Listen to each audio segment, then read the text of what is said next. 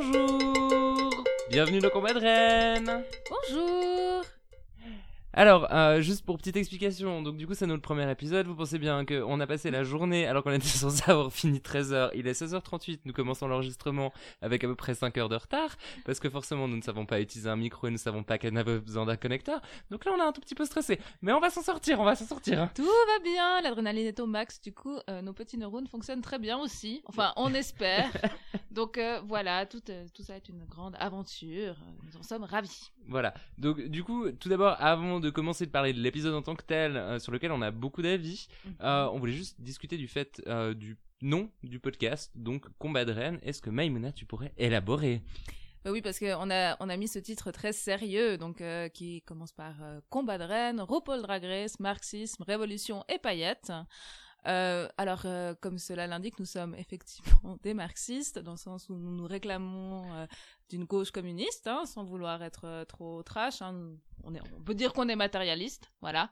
Donc du coup, Enfin, personnellement, je suis pour la guillotine, donc franchement, genre dire que je suis matérialiste, c'est encore le moins extrême que je peux se dire, quoi. Puis on cherche à faire la révolution, c'est-à-dire qu'on va aussi essayer d'analyser RuPaul Drag Race d'un point de vue matérialiste. Euh, J'irai pas jusqu'à dire dialectique parce qu'on n'est pas égal, mais voilà. Donc en gros, si tout d'un coup on vous sort des trucs sur la classe, les classes populaires ou la notion de racisme structurel, faudra pas vous étonner. Si vous cherchez quelque chose de plus léger, c'est peut-être pas le bon endroit, mais en même temps, on arrive à rendre, euh, on est un peu comme une page de mème sur Internet. On essaye de faire des blagues. Voilà. On espérait être drôle, et franchement, un jour, il faudrait que tu m'expliques ce que ça veut dire dialectique, parce que je sais toujours pas. donc voilà. c'est parti. Euh, donc, déjà, de manière générale, euh, cet épisode, t'en as pensé quoi? Bah, J'étais toute contente de retrouver euh, RuPaul Drag Race déjà parce que j'adore ça, mais c'est, j'ai trouvé ça extrêmement déroutant à tous les niveaux. J'étais là, mais il n'y a pas de placement de produit. Pourquoi elles font des blagues sur le cul toutes les 30 secondes et qu'elles sont pas coupées? Pourquoi RuPaul a l'air si mal à l'aise? Enfin, j'avais vraiment l'impression que, effectivement, il l'a dit une fois, mais j'avais l'impression qu'on avait envoyé le, le cousin américain pour rendre visite à ses oncles anglais et puis qu'on captait pas vraiment ce qui se passait en fait. Mais oui, mais c'était déroutant. Et puis aussi, les deux livres de budget, quoi. Enfin, je veux dire, le mini challenge avec, genre, littéralement RuPaul qui tient une espèce de fausse caméra dans la main, que tu vois, genre, littéralement, limite l'équipe de production quand tu vois la Brit Crew en train de se taper des barres à l'arrière, et que t'as un peu genre, ok. Et d'ailleurs, il n'y a que deux Brit Cruz, ce qui est quand même euh, intéressant. Il n'y avait pas le budget. Il n'y avait pas le budget pour en engager plus. Donc, puis tu vois aussi, les, les reines, elles sont pas très polished, quoi. C'est le look euh, d'entrée de Something Wong, là. C'est un truc que j'aurais pu acheter au marché. Elle était trop classe dedans et tout, elle est trop stylée, mais... Mais, mais, du- mais du coup, enfin, Something Wrong, euh, Evin et Garstroke, les deux, elles m'ont surpris en bien à l'entrée parce que j'ai eu quand même assez peur en les voyant dans le mythe de Queens. Parce que leur maquillage, ça, ça allait pas, pas du tout Ouais. dans le mythe de Queens. Donc, euh, c'était assez cool de voir qu'au final, on pouvait s'attendre quand même à un certain niveau de qualité. Mhm. Euh, après, c'est vrai que je pense qu'elles arrivent pas nécessairement avec les mêmes moyens. Et puis après, ben, t'as un peu toute la question sur la question financière sur euh, Drag Race qui date depuis déjà un petit moment. Depuis, euh, toi, t'avais vu le Untucked de la saison 10 où t'as euh, Miss Cracker qui parle du fait qu'elle a littéralement pris un prêt pour l'émission? Ouais. Ouais, et donc du coup, c'est vrai que c'est assez hardcore parce que ben il y a quand même genre des grandes différences de moyens au moment dans lequel tu arrives dans la compétition et que ben c'est clair que quand t'as quand t'es riche, ben euh, tu peux t'acheter plus de trucs qui sont absolument incroyables et puis euh, Mhm. que tu peux plus un petit peu te, te la jouer. Même si après on sait que les meilleures queens euh, dans l'émission historiquement elles ont toujours été euh, assez euh, créatives. Ouais. Non, mais c'est ça aussi que je trouve intéressant, c'est parce que la culture drag, euh, la culture drag anglaise, de ce que j'en comprends, puis de ce qui a aussi été dit dans cet épisode, c'est que je sais plus comment la, la formuler euh, gothic and doll, mais que en gros euh, la euh, la queen un peu mal maquillée, euh, tenant une chope, assise sur un bar dans un bar dans un pub de campagne, en faisant des blagues euh, pseudo drôles et surtout méchantes quoi. Et puis vraiment cette ce truc de la drag queen un peu enfin la drag queen anglaise apparemment, en tout cas la old school, c'est celle qui fait des choses plutôt que, ce qui est important c'est plutôt ce qu'elle fait, plutôt que ce, à quoi elle ressemble. Et puis je trouve intéressant, il y a ces deux générations là de look queen, donc euh, vraiment celles sur Instagram, toutes jolies, toutes polished.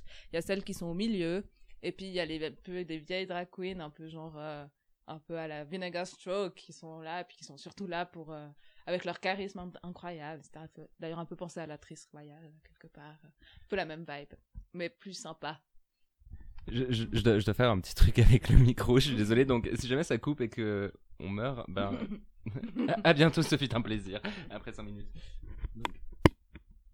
Ça marche? Oui, ça Ouais, ça marche toujours. Super. Donc là, en espérant qu'on aura peut-être un peu moins de statique parce que j'avais pas mis le bon réglage.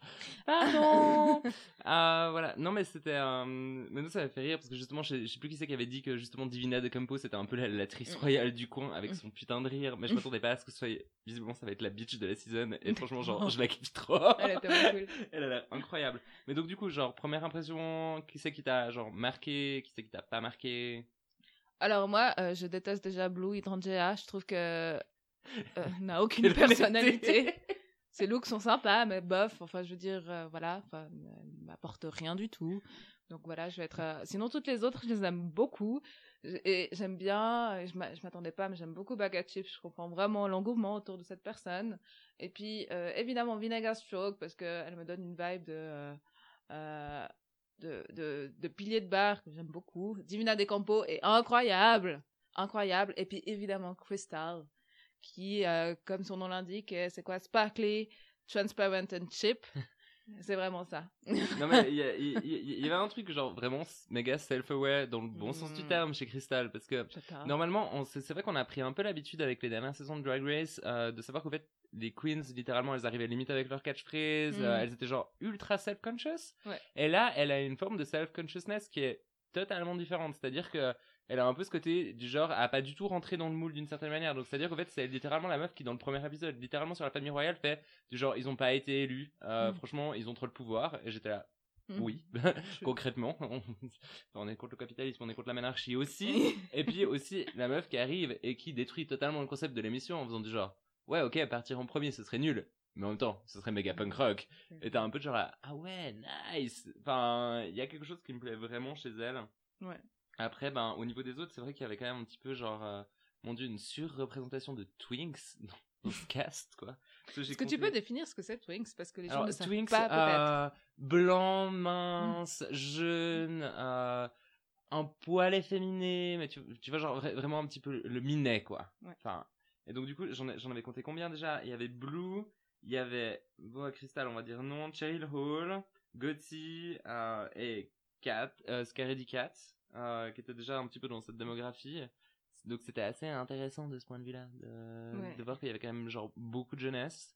Ouais. Euh, que après, ben, au niveau de la jeunesse, ben, elle s'en sort bien. En tout cas, ce qui est Cat pour être la plus jeune, je trouvais qu'elle a trouvé qu'elle avait un style qui était ultra personnel, quelque Mhm. chose de vraiment travaillé.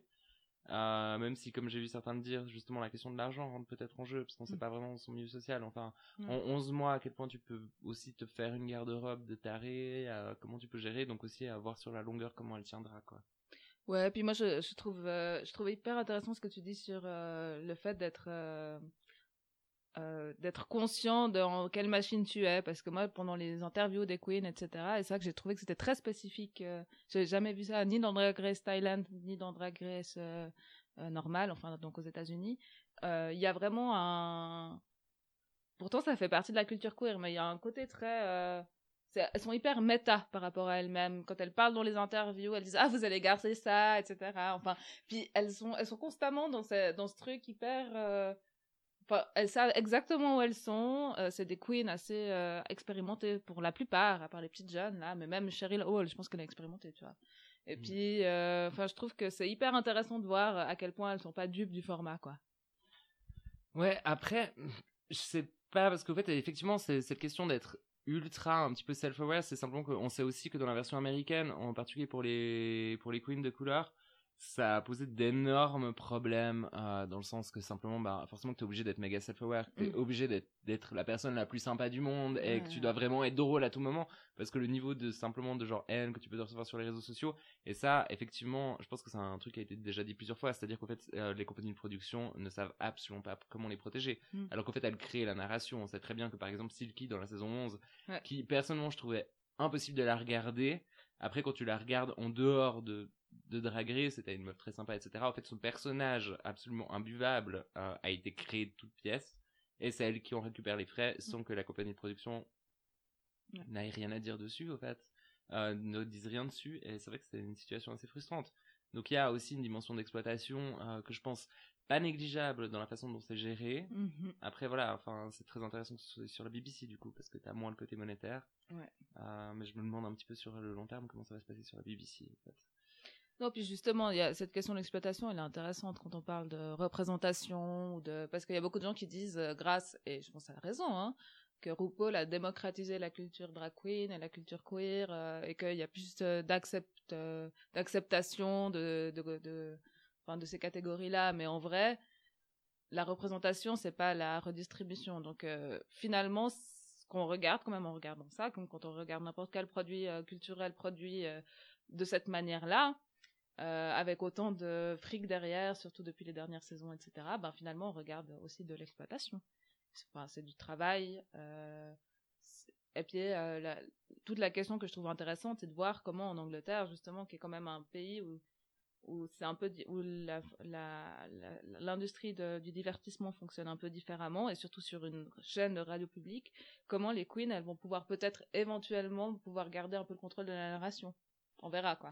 Mhm. Puis comment on va, surtout comment on va, quelle va être la tension entre RuPaul, donc pas RuPaul la personne, mais RuPaul la, la, la franchise culturelle méga, comment elle va pouvoir gérer euh, de, de- d'être dans un, de pas pouvoir imposer ses codes à l'américaine d'ultra contrôle, quoi. Mhm. Je sais pas. Bah après, au fait, moi, ce qui m'inquiète aussi assez énormément, c'est de nouveau de voir euh, est-ce que Drag Race deviendra pour les drag queens le seul moyen potentiel euh, d'effectivement d'en faire une carrière? Parce qu'effectivement, on sait très bien qu'il y a les, les queens euh, qui ont le plus de talent sur Drag Race. Euh, bah, en fait, souvent, elles avaient genre absolument pas le sou et elles galéraient à survivre de, sans l'émission. Et qu'en fait, l'émission, c'était leur, c'était le golden ticket. Hein. C'est le, c'est, c'est le ticket en or pour Willy Wonka. Hein. Enfin, je veux dire, on s'entend. Et euh, je pense qu'il y, a un- il y a un peu de ça, mais c'est du coup pour, pour revenir sur le sujet de la BBC, je trouve très intéressant parce qu'effectivement il n'y a pas de placement de produit, euh, il n'y a pas de prix parce qu'alors en fait euh, pour contextualiser, hein, la BBC vu que c'est public, ils vont pas utiliser des fonds publics globalement euh, pour financer un prix. Mhm. Donc ni et ils acceptent pas de pub donc pas de placement de produit inclus. Euh, donc la durée d'une heure fait assez sens déjà un parce que oui c'est la durée maintenant des épisodes aux Mm. États-Unis mais avant c'était 40 minutes Euh, parce que BBC avait toujours tendance à faire des émissions d'une heure comme les autres mais sans les 20 minutes de pub au fait. Mhm. Euh, donc voilà mais après ben la question c'est que le truc qui est assez probable c'est que Drag Race même si on refait des nouvelles saisons ne dégagera pas plus d'argent vu qu'au fait l'argent est rentré mais qu'il y a rien Mhm. il n'y a pas grand chose qui en ressort, au fait, de Mm. l'émission, hein. À part éventuellement des trucs de la marque de BBC même, des ventes de DVD ou autre, mais ça, bon, c'est très marginal, vu que c'est diffusé en, en ligne gratuitement. Euh, donc en fait, le budget qu'on voit là, Mhm. à moins que tout à coup, ben, ça devienne vraiment un truc euh, qui font que les gens privilégient la BBC, même, même dans ce cas-là, euh, il y aura pas plus de budget, il y aura pas une augmentation des prix. Euh, donc c'est vrai que ça change la donne, parce que c'est vrai que d'une certaine manière, je trouve ça même un peu presque paradoxal, parce que c'est quand j'ai vu que c'était BBC, personnellement, je m'attendais à ce que ce soit sur Channel 4 ou un truc Mm. comme ça, et que ce soit beaucoup plus. Donc juste pour le contexte, Ouais. euh, la BBC, ils ont plusieurs chaînes et Channel 4, c'est un peu la chaîne euh, cool entre guillemets. euh, qui est carrément pas de la BBC, elle, Ah, elle et est qui a pas- des pubs, ouais, ouais. Channel 4, et qui est justement connue pour faire du contenu un peu plus osé. Ils avaient fait un documentaire qui est apparemment super sur les drag queens musulmanes. Mhm. Ils ont diffusé Queer, Queer as Folk à la fin des années 90 euh, et d'autres émissions de Recepti Davies. Donc c'est vrai que de ce point de vue-là, je m'attendais un peu plus à voir là-dessus parce que c'est vrai que d'une certaine manière, je voyais plus Drag Race évoluer dans un milieu ultra capitaliste. Oui, clairement. Ouais. Et euh, du coup, c'est bizarre que ça passe sur le, sur le service public, même si je l'apprécie au fond. Mais est-ce que ça, c'est pas justement un truc hyper intéressant? C'est que finalement, on est arrivé à un tel niveau d'institutionnalisation du drag queen, et puis euh, que ça passe non plus sur une chaîne privée où t'as euh, je ne sais quel entrepreneur queer qui se dit oui, trop bien, euh, voilà, je pouvoir gagner plein de fric avec, euh, avec le drag, puis que du coup, ça passe sur le service public, quoi. À côté d'une émission sur euh, les gens qui font des gâteaux, et euh, voilà, enfin, on en est là. Donc, et puis ça, ça on peut pas le nier, c'est grâce ou à cause, ça dépend comment on voit la chose, c'est grâce ou à cause de RuPaul qu'à un moment, ça, c'est possible. Mhm. Mais je pense que plus loin, si tu parles de questions de représentation, c'est clair qu'au fait, euh, la culture ballroom, la culture drag a toujours eu euh, cette façon de justement reprendre les codes esthétiques euh, riches, capitalistes, Mhm. etc., et d'essayer de les transformer et de se dire, moi aussi, je suis méga luxueux, moi aussi, je suis ultra classe. Et euh, bah, on le voit très bien dans Paris is Burning, pour donner un exemple con, hein, mais euh, enfin pas si con même, mais que même, au fait, cette dimension qui est presque un peu parodique euh, qui était présente dans les premières saisons de RuPaul's Drag Race, euh, notamment avec la saison 1 que j'ai toujours pas vu, j'ai honte. Ah, voilà, a totalement disparu et maintenant en fait on est carrément dans le capitalisme pur et maintenant en fait les queens peuvent peuvent espérer justement être sur le tapis du Met Gala comme Aquaria et Violet dans, au dernier Met Gala. Et ça, c'est assez intéressant quand même quand tu penses. Oui, puis justement, ça prouve aussi qu'il y a de nouveau une sélection qui se fait. C'est-à-dire que, ok, le drag, c'est sympa et on laisse les gens venir, etc. Mais même dans la première saison, je sais plus si c'est dans la deuxième, il y a une euh, drag queen qui vient vraiment des milieux des club kids. Là d'où viennent aussi Michel Visage et, euh, et euh, RuPaul. Donc les Club Kids, c'était un groupe de gens, une sorte de, de sous-culture euh, dans les années 90 à New York, où en gros les gens, ils la fête c'était eux quoi. Donc ils arrivaient hyper déguisés en boîte, plein de mhm. drogues, la techno, etc. Enfin et puis euh, gender fuck à mort, euh, plus plus proche du déguisement, etc. Je sais plus comment s'appelle cette queen là très spécifiquement, mais et c'était hyper intéressant parce qu'en fait c'est comme si elle arrivait auprès du nouveau monde. Et Amanda puis... Lepore. Non, qui est pas une queen, hein, d'ailleurs, mais... trans. Mais, euh, j'adore Amanda Lepore. Je, mais... je suis grand fan. Mais justement, je sais plus comment ça s'appelait, je crois, un nom de cyclone ou un truc comme ça. Enfin bref. Et puis, euh, justement, c'était hyper intéressant de l'avoir arrivée là parce qu'elle se retrouvait face à cette new school de queens euh, hyper polished, qui était complètement sur la weirdness. Le style d'ailleurs de RuPaul, hein, qui est la glamazone, donc voilà. Euh, et ça, j'ai trouvé ça hyper intéressant. C'était vraiment, puis elle a, elle, elle, a très vite été éliminée. Et puis juste là, ben, c'est un peu le vieux monde qui meurt. Et puis ah, donc, Vivacious? Vivacious. Ah oui. Voilà. Mhm. Et puis justement, je trouve ça hyper intéressant. C'est comme effectivement, ça rentre dans le capitalisme, on, la sort. Et puis il y a toute une partie du drag, du monde du drag qui existe, qui se fait mettre euh, quand même sur la touche. Et puis, mhm. la, le, peu d'alternativité que tu peux trouver dans RuPaul Drag Race avec certaines gagnantes, notamment, je pense à Ivy Odley, etc. Ben, même là, en fait, il y a, ce côté hyper normé, et je me demande justement en Angleterre, où la scène drag est encore moins normée qu'aux États-Unis, encore plus euh, intéressante, hyper alternative, hyper gender comment ça va se ressentir dans cette saison? Mhm. D'ailleurs, sur la question des club kids, c'était très intéressant parce que justement, il y avait déjà eu le runway euh, dans la saison 9, qui, est toujours assez fantastique avec euh, le look de Peppermint que j'aime beaucoup. Et puis, il y avait aussi euh, Suzanne Barch qui avait été juge dans All Stars 4. Mhm. c'est très intéressant de lire sur elle d'ailleurs parce que justement, elle a fait partie de ces gens qui ont fait vivre un peu cette scène à New York euh, qui était justement poteau avec euh, Michel, RuPaul et compagnie. Mm. Et euh, du coup, c'est très intéressant pour un peu l'histoire de justement de, de, de, cette scène-là, de savoir qu'elle avait été invitée puis qu'elle avait l'air assez motivée au fait d'être là. Ouais. mais voilà. Mais mhm. bah après, t'es toujours motivé à boire du champagne avec tes vieux potes à la télé en matant des drag queens. Je veux dire, il y a aussi un ça veut pas dire que. Ah, mais de, de, ce côté-là, effectivement, je pense que même moi je serais motivé. Enfin, je veux dire, euh, je veux dire, je pense que je serais à peu près autant motivé que Andrew Garfield, que j'ai trouvé qui était un juge fantastique. Hein, incroyable. Je, tiens à dire, j'ai vraiment en chou. Et, bon. ah, voilà. Et pour revenir sur la mission. Donc, euh, moi, ce que je me suis dit justement par rapport à ces questions de changement. Euh, c'était que on avait lu cet article de Glamroo qui est une drag queen euh, britannico-iranienne ouais iranienne, euh, qui est super et qui a fait des vidéos où elle parle de comment la physique quantique c'est queer. Enfin, c'est jeté, mais c'est méga cool. Et puis en fait, elle, avait indiqué dans un article pour The Guardian, il me semble que euh, sa peur, c'était justement euh, de, de, de régulariser la scène, de la rendre plus normative que ce qu'elle l'était. Mais en fait, ce qu'on se rend compte déjà en rencontrant les queens, c'est qu'il y a cette opposition qui se crée très très vite. C'est euh, ah ouais, moi je suis old school, ah moi je suis new school, et au fait, mm-hmm. cette new school, au fait concrètement, elle est liée à Drag Race. C'est des gens qui ont commencé le drag parce qu'ils ont vu Drag Race, ce qui n'est pas une mauvaise chose en tant que telle. Hein, mm-hmm. je l'ai fait aussi quand j'étais drag queen. Mm-hmm. Euh, et euh, mais c'est très intéressant de voir qu'en fait cette opposition elle existe déjà et qu'en fait il y a y a une façon d'avoir standardisé justement entre Blue qui dit que euh, que de toute façon c'est la probablement la meilleure dans son coin hmm. entre Gothic Candle qui dit que euh, non Scary Cat qui hmm. dit qu'elle est jamais allée voir une performance il y a quand même déjà au fait ce, hmm. ce fait là et puis que dans quelle mesure cette nouvelle culture d'une certaine manière va supplanter la précédente?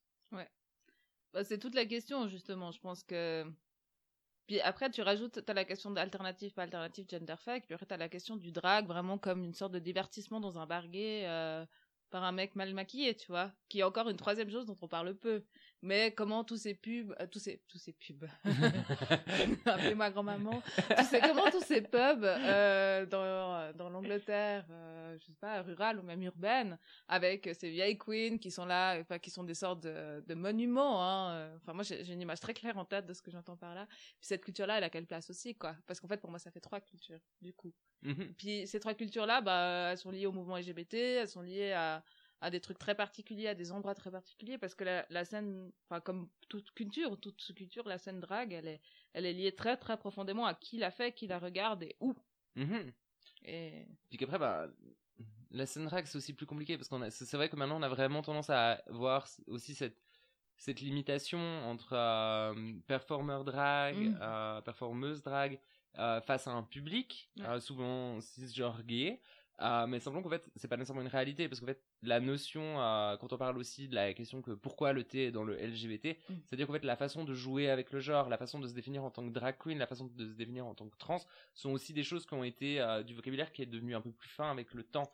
mais c'est clair qu'en fait, le public et aussi les perform sont les performeuses mm. dans ou euh, les patrons d'établissement, par exemple, je pense à Lausanne, au Saxo, où on sait très bien qu'à chaque fin de soirée, le patron, il arrive et puis il chante euh, la grande Zoa, hmm. et euh, qu'il met son boa autour de son cou, et puis qu'il chante ça au karaoké, et que c'est absolument genre, il y a quand même quelque chose d'assez fantastique là-dedans, et puis que, hmm. pour moi, c'est quelque chose qui est que maintenant on, on, a plus segmenté autour de cette question de performance et qu'en fait on a mieux défini le rôle de l'artiste aussi, ce qui permet souvent de meilleures monétisations, mais dans certains milieux, enfin dans les milieux dans lesquels tu peux évoluer, dans mhm. certaines soirées, on sait très bien que dans un vrai milieu queer, la drag queen n'est pas plus bizarre que les autres. C'est ça. Voilà. Non, puis ça c'est vrai, hein, c'est un truc. Euh, j'allais dire un truc hyper intéressant, mais j'ai oublié. Ah oui, justement, bah pour faire un parallèle avec Drag Race Thailand, euh, oui, la question du genre, elle est beaucoup plus euh, bah, aussi parce que la question du genre en Thaïlande est très différente que dans le monde occidental, avec euh, la question des ce qu'on appelle les lady boys, etc. Où finalement, dans les deux saisons, tu te retrouves avec des performeurs et des performeuses qui sont trans et où c'est tout à fait normal. Et puis même, t'as euh, les et les deux les deux incroyables hosts euh, de la saison des saisons de Drag Race Thailand, qui sont donc Panjina Hills et Art Aria, euh, sont des font passer vraiment RuPaul et Michel Visage pour des vieux cons quoi. Mais à un point. Bah, en, même temps, on sait que RuPaul est un vieux con réac. Mais d'accord. Voilà, on, reviendra peut-être sur la question justement de euh, des personnes trans dans l'émission parce que c'est vrai que euh, RuPaul, euh, pour rappel, a voulu, a fait, a eu des comportements, mm. a eu des propos genre absolument horribles sur les personnes trans en disant que c'était comme avoir des sportifs dopés dans l'émission. ok. Mm. Et après, au fait, pour se faire pardonner, il a voulu faire un tweet où il a voulu mettre le drapeau trans dedans, simplement qu'il a fait une faute d'orthographe et qu'il a mis le drapeau des trains. c'est ce qui était quand même assez incroyable parce que je pense que, franchement, tu, me l'aurais expliqué dans une fiction, je t'aurais dit que c'était de la merde, quoi. Non mais c'est too much. c'est vraiment too much. non. mais ça, je trouvais intéressant. Puis moi, je me réjouis de parler de RuPaul parce que c'est quelqu'un que j'aime beaucoup. Enfin, je, je comprends exactement l'aura qu'il a, etc. Mais c'est quand même un vieux con, quoi. Et puis moi, je trouve qu'on le remet pas assez en place, quoi. Ah non, mais c'est clair. Mais en même temps, enfin, je veux dire, quand t'es producteur exécutif d'un truc et tout, enfin. il est, il est riche à millions. Maintenant, il est littéralement parti de la bourgeoisie. Ah non, mais après ça, j'ai vu le titre d'un article. La nouvelle maison à 13 millions de dollars de RuPaul à Beverly Hills. C'est absolument incroyable. J'étais là, genre. Oui, effectivement, t'as bien changé depuis la vidéo dans les années 90 où t'es dans une bodega en train avec des avec des, des yeux explosés. On sait même pas combien de drogue il a pris cette histoire-là, quoi. Donc, pour, euh, pour revenir à la mission, parce que, au fait, ça avance quand même assez vite. Non, mais il n'y a, pas de. Euh, du coup, le Maxi Challenge. Mm-hmm. T'en as pensé quoi? Est-ce que c'était vraiment aussi évident de partir sur la reine, quoi Franchement. Honnêtement, il y avait rien d'autre à faire. Autant le truc Queen of My Hometown était incroyable, mais vraiment mm-hmm. incroyable. Après, je suis désolée, mais la, la Queen Elizabeth, on peut en penser tout ce qu'elle veut, mais c'est pas, elle est pas pourvoyeuse de culture en termes de look. Enfin, je sais pas comment expliquer. Et bah, euh, oui, elle est pourvoyeuse de culture en termes de look, mais dans un sens du genre. Non. Enfin, à, part qu'elle porte jamais littéralement la même couleur. Enfin, mm. mais je veux dire, il y a pas vraiment Ouais, elle est incroyable. Il y a absolument. Et puis c'était. Puis moi je trouve. Euh, puis par contre Queen of My Hometown, m'a fait hurler de rire. J'ai adoré. Genre, c'était qui qui avait. C'était euh, Crystal qui avait Tree, une robe avec marqué Tree Death Bender, une perruque mm -hmm. en perles. effectivement, ça fait tellement ces jeunes cool et queer qui sortent pendant trois jours à prendre je ne sais quelle drogue en écoutant je ne sais quelle musique électronique. Et c'est tellement. Ça fait trop longtemps que je suis pas sortie. c'est ça. Bientôt. Mais tout ça pour dire que c'était. J'ai trouvé ça, ou bien euh, Cheryl euh, Chris. Non. Comment s'appelle? Cheryl Hall. euh, Cheryl Hall qui se pointe là avec ce truc euh, en reine de l'Essex euh, de la tu sais l'anglaise trash comme on l'imagine nous petites Suissesses avec la le, le, faux bronzage le maquillage dégueu euh, le papier toilette sous le talon c'était ah, ça j'ai trouvé cette partie là Mais, mais, mais justement, c'était super intéressant parce que entre les deux looks, parce que, enfin, Cheryl Hall, autant Mm. sur l'épisode en entier, mais genre j'avais oublié qu'elle existait parce que je la trouve genre absolument transparente comme personnalité pour l'instant, bien sûr. Mais euh, autant elle a brillé et que c'était mon look préféré des Mm. premiers, autant alors mon dieu le deuxième, mais alors mais mon dieu c'était une horreur, mais c'était mais c'était pas beau. mais en même euh, temps le, le, le but c'est de t'habiller comme la reine d'Angleterre qui porte littéralement des twin sets en couleur pastel. Je veux dire c'est ça donc en plus c'est euh, Queen Elizabeth Realness donc euh, je veux dire euh, à part de Vivienne qui fait un truc incroyable en faisant en faisant grand maman la reine en train de Mhm. chasser des canards Mhm. ou bien le baby queen aussi c'était chou ça Ouais. Mais ouais non mais je pense que de Vivienne effectivement son deuxième look c'était aussi mon préféré Mhm. du- des deuxièmes, même si j'ai encore de la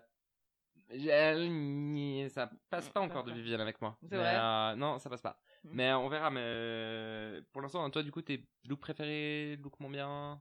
Euh, le look euh, moi j'ai trouvé honnêtement j'adore Vinegar Stroke mais son look sur Londres était pourri par contre j'ai beaucoup aimé le caftan jaune À part ça, la blague sur EastEnders, elle m'a Ouais. plié quoi.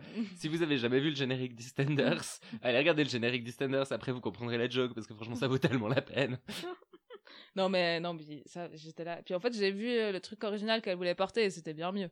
Et, euh, et puis après, je me suis dit aussi, j'ai adoré le, le look de, de Scaredy Cat. J'ai trouvé ça assez fun, honnêtement. Ouais, mais c'est Scaredy Cat, comme j'ai dit, franchement. euh, Et puis Jin Wang, que je trouvais hyper drôle. Ah, mais elle est tellement cool. Et elle est trop cool. Son et- introduction était incroyable. À fond. Ah, j'adore. Miso Sawe. Non mais incroyable. Mais euh, effectivement, bah moi j'ai vu un petit peu. Ben, je pense que j'étais assez d'accord euh, sur deux trois choses. C'est-à-dire que Mm. effectivement, je trouve que Vinegar et puis euh, Ghosty Candle Mm. c'était objectivement les Mm. deux les moins bonnes. C'est ça. Euh, après, pour les gagnantes, franchement, je trouve Crystal aurait pu être dans les tops. C'est parce que tu la préfères que tu dis ça. non. parce que Wang, moi, je pense que sa victoire était tout à fait méritée. Ah oui oui oui. Non mais Ah, clairement. c'est pas elle Enfin, qui a gagné, en fait. non non c'est de Vivienne. Ah ouais. voilà. Euh, Mais ouais, non, mais je pense que de ce point de vue-là, c'était quand même un bon premier challenge. C'était Mhm. assez cool. J'aurais bien voulu qu'on voyait un peu plus de prep. Et au fait, c'est là que je me dis de nouveau qu'il y a l'influence du budget qui rentre en compte. Ouais. Parce que j'ai l'impression que le tournage est moins long aussi. Ouais. Parce que euh, concrètement, c'est assez clair que les deux looks, elles les ont pas créés sur place. Non, non. Ces deux looks, elles ont ramené. Et que donc, du coup, probablement, le premier épisode a dû être tourné en deux jours max. Euh, Et que, euh, voilà, enfin, je sais pas de quelle mesure ils ont, ils ont eu du temps pour tourner l'épisode. Et aussi que probablement, ils ont peut-être un peu plus de règlements de travail qui font qu'ils ont peut-être pas le droit de bosser 16 heures par jour sur le set. Peut-être qu'ils ont des conditions de travail euh, correctes. C'est ça que tu es en train d'insinuer. Des conditions de travail correctes en 2019 Oh my god! Chouk! Vraiment. Voilà, donc euh, non mais je me, je, je me demande un petit peu comment ça va arriver. Après, ben, les autres points positifs de l'épisode, je pense qu'on s'était mis d'accord les deux que le look de Paul était Un de ses meilleurs looks depuis très longtemps. effectivement depuis très longtemps. Je pense que le Mm. dernier look que j'ai- qui m'avait autant plu, c'était le look avec le face skinny, celui qu'on Ah voyait oui. pas à son visage. Bien ce look. C'est bah, c'est- quand euh, RuPaul il sort un peu de la glamazone chiante quoi. Voilà. Mais au fait, euh, ce qui est ressorti, c'était qu'apparemment, en fait, c'était Delta de la saison 3 qui faisait, euh, qui faisait ses perruques. Mhm. Euh, et puis c'est Raven de la saison 2 Ouais. qui fait toujours son maquillage. Mais apparemment, Delta a pas été redemandé pour euh, la saison UK. Mm. Et je crois que visiblement, elle va pas revenir non plus pour la saison 12 euh, ni All Star 5. D'accord. Donc, enfin, l'air de rien, peut-être qu'on risque d'avoir un peu plus de variété au niveau des perruques plutôt que celles de ces dernières années qui étaient. C'est chiant. Ouais, Mhm. voilà, chiante, je crois que c'est effectivement le mot. Mhm. Euh, Donc, est-ce que tu as encore quelque chose à rajouter? Moi j'aimerais bien qu'on parle euh, du euh, sur le Maxi Challenge ou Sur n'importe quoi. Ah, moi, j'ai adoré le lip sync, en fait. Enfin, j'ai pas adoré le lip sync, mais j'ai trouvé ça drôle parce que j'ai, j'ai vu Gossi Ken- Kendall euh, se retrouver là, genre en perdant avec le peu de confiance qu'il a et tout, et puis se retrouver face à Show qui est là. Non, mais en fait, euh, c'est chez moi ici, là. Et elle fait son machin et t'es là. Ok. Enfin, je veux dire, le mec, il peut faire tout ce qu'il veut à côté. Elle a même pas eu besoin de faire de split ni rien. C'est juste, elle était là, puis lui, il l'était pas vraiment.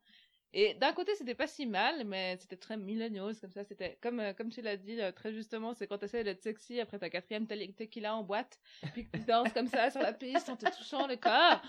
Mais qu'en fait, c'est pas très efficace. Voilà. Moi, pas trop, heureusement. Et euh, voilà.